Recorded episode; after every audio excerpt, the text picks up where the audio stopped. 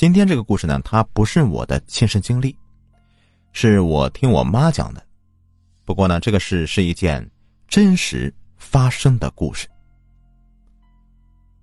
这个事的主人公呢姓李，我们呢暂且叫她李阿姨。这个事是李阿姨怀孕期间发生的故事。这说来呢也搞笑。这我妈妈是怎么和李阿姨认识的呢？李阿姨年轻时候啊是一名老师，在这个七十年代啊，一名老师可是很少见的，那时候啊都是硬考出来的。李阿姨年轻时候啊还追过我爸爸，但是呢，我爸爸嫌她长得不漂亮，就没有同意她。呃，这后面呢才认识我妈妈，然后啊，他俩就结婚了。不过那个时候呢就没有什么情敌之说吧。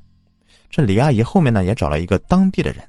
这日子过得还算比较不错，两家人呢就成了朋友。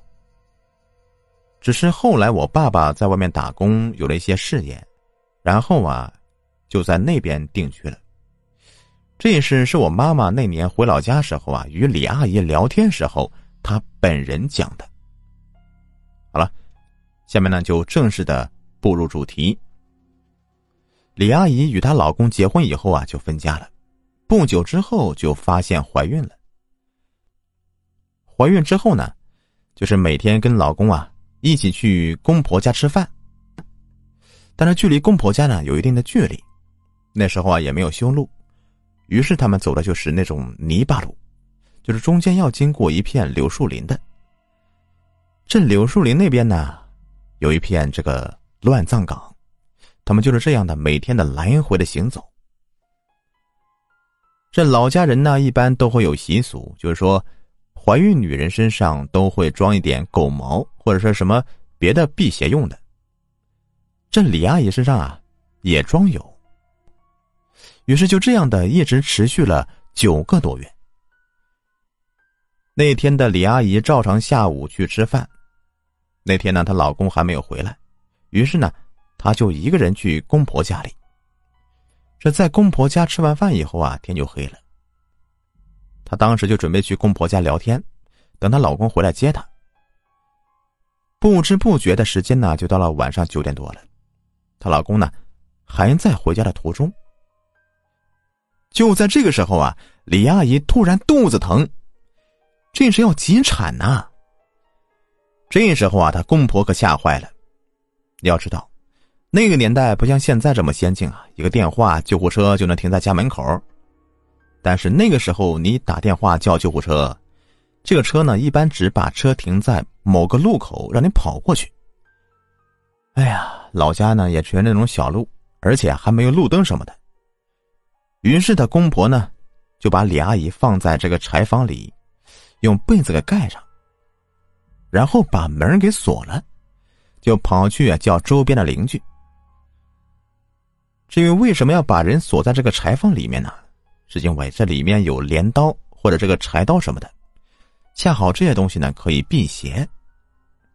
当时李阿姨的公公婆婆走了没多久啊，是因为要急产嘛。这时候的李阿姨啊，已经快疼得快晕过去了，不过意识呢还是很清楚的。就在她疼得快要晕过去的时候啊，她看到有人在摇门。准确的说呢。那是一个女鬼。他看的是清清楚楚的，是一个红衣服的女人，头发特别的长，就在那儿使劲摇门，就在那抓门呢，而且呢还是边抓门边叫。